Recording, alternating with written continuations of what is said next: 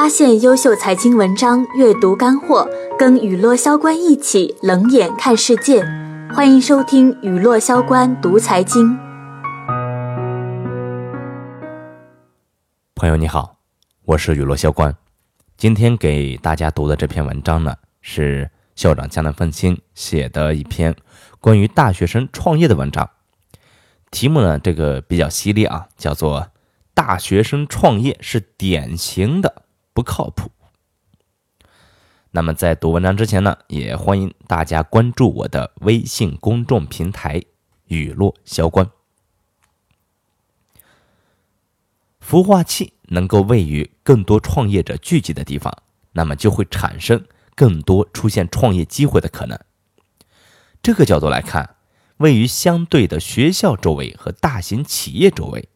这是一个很重要的条件，只是从某个角度来看，在美国呀，这个大学生的创业成功率它会更高，而中国的大学生创业几乎没有成功的。我们从来不参加任何关于大学生创业选拔的活动，都是一堆没有经验、没有阅历、没有技能、没有格局的人，几乎啊没有成功的可能。从这一点来看呀，他。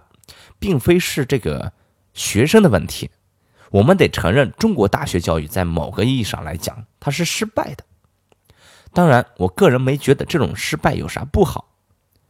中国的社会毕业以后啊，他面临的压力很大，人生难得有个几年的空闲时光，让你可以吃吃喝喝、玩玩乐乐、谈谈恋爱、睡睡觉，干什么非要去创业呢？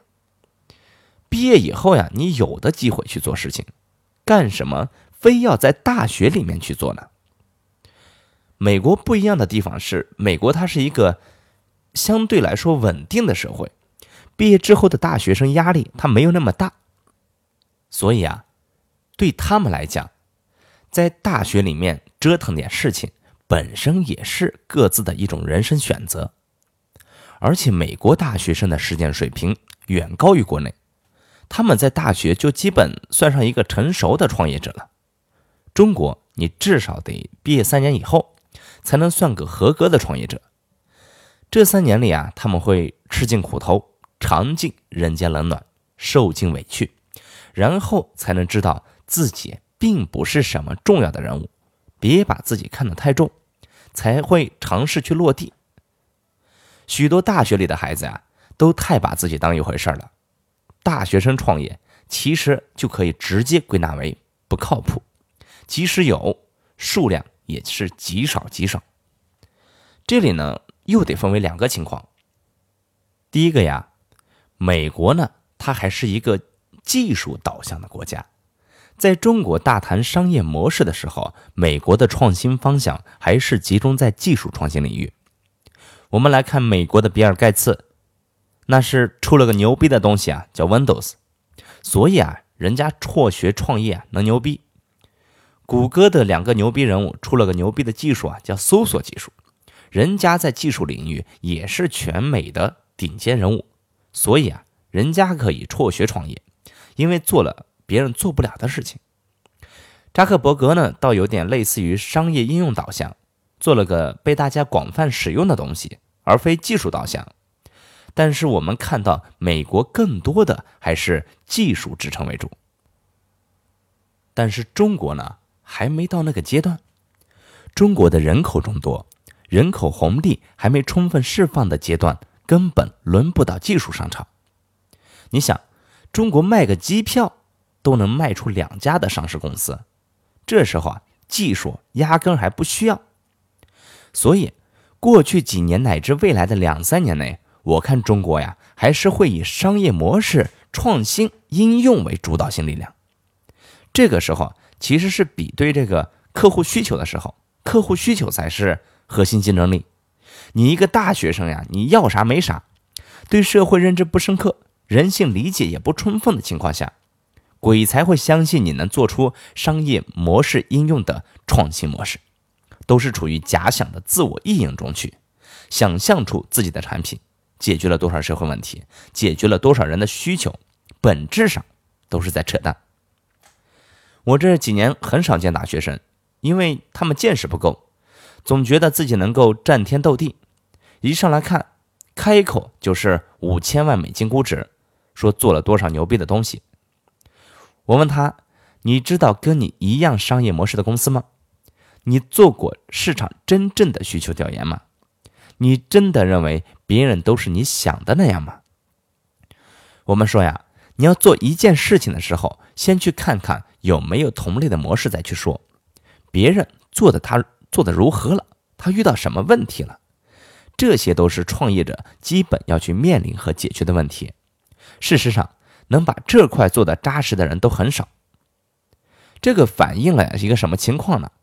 说明创业者其实缺乏基本的创业素养，都是靠自己的想当然。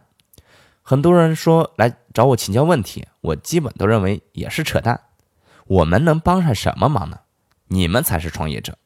理论在这个行业里，你要做的事情，你一定要比我明白，比我懂才可以。如果你们都没有我懂，那干什么？你创业呀？那我去得了呀。我们只能从我们看到的一些大的趋势性问题和行业性宏观的层面给予一些帮助。具体的东西我们不懂，这都反映出了创业者很浮躁，不愿意踏实做事的性格。当然呀，干脆还有很多人的基本的商业计划书都没有。问他们做了什么，他们说这个很简单，随时可以做。我觉得吧。其实并不是如此，一个商业计划书它本身不代表啥，也没想象中的那么重要，因为很多模式本身都会变化，你现在写了，以后可能完全不一样。但是 BP 至少可以看出一个创业者基本的格局观，也可以看出一个创业者看问题的方式和方法，它是我们判断一个创业者是否靠谱的非常重要的依据。很多人写。商业计划书写的是洋洋洒洒几万字，写的很细，生怕一些东西说不明白，也生怕给我们感觉不好。其实我们压根就不会在乎这些细节的问题，我们更在乎的是一个人他阐述的创业逻辑。具体的细节包括预算，其实从来都不靠谱。谁能知道实际的过程中多少数字才合理啊？这些都是细节，没必要深究。但是你要做的事情。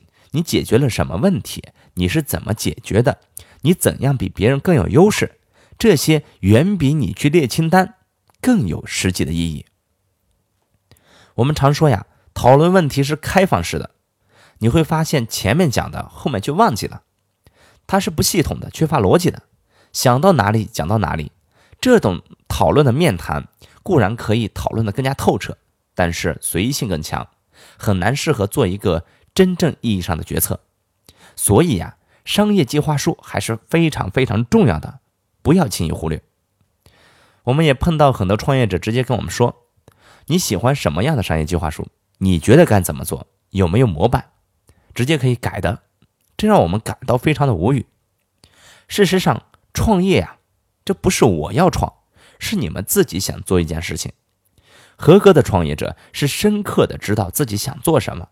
而不是我们想要什么，你做你自己想做的，然后找到认可你的人来投资你，然后坚定的去支持你。你不是找来一堆大妈天天催着你、惯着你、不断的干涉你，每天骂你说你给我的计划是这样的，结果你为什么给我做成那样的呢？一定要知道啊，人是不可能改变自己的颜色的。你想做什么，认可什么是不会改变的。如果轻易因为别人的想法，就改变自己最初的想法，那么这样的创业者，我们投资你干什么呢？只有坚定的坚持自己的初心，最初想做的事情，碰到问题可以绕着往前，而不是直接转向。一个经常容易转向的人，根本就不值得投资。纯粹跟我们说你想要什么样的模式，我们写成这样，那不是我们想要的投资人。所以，我从来都是说。商业计划书不是给我们的，是给你自己的，帮助你更好的理解你自己要做的事情，帮助你更好的想明白一些事情。很多事情大逻辑是靠谱的，但是真落到纸面上呀，你就会发现很不靠谱。你写商业计划书的过程呀，其实就是一个思考的过程。好了，今天给大家讲的就这么多，最后一样做一下广告，希望大家可以关注我的微信公众平台“雨落萧关”。最近呢，在投资人的支持下呢，我们开了一个小红圈，叫做“金融防骗手册”，也欢迎各位网友通过我的微信公众平台进入这个小红圈里面，我们一起聊一聊。好，我们下期再见。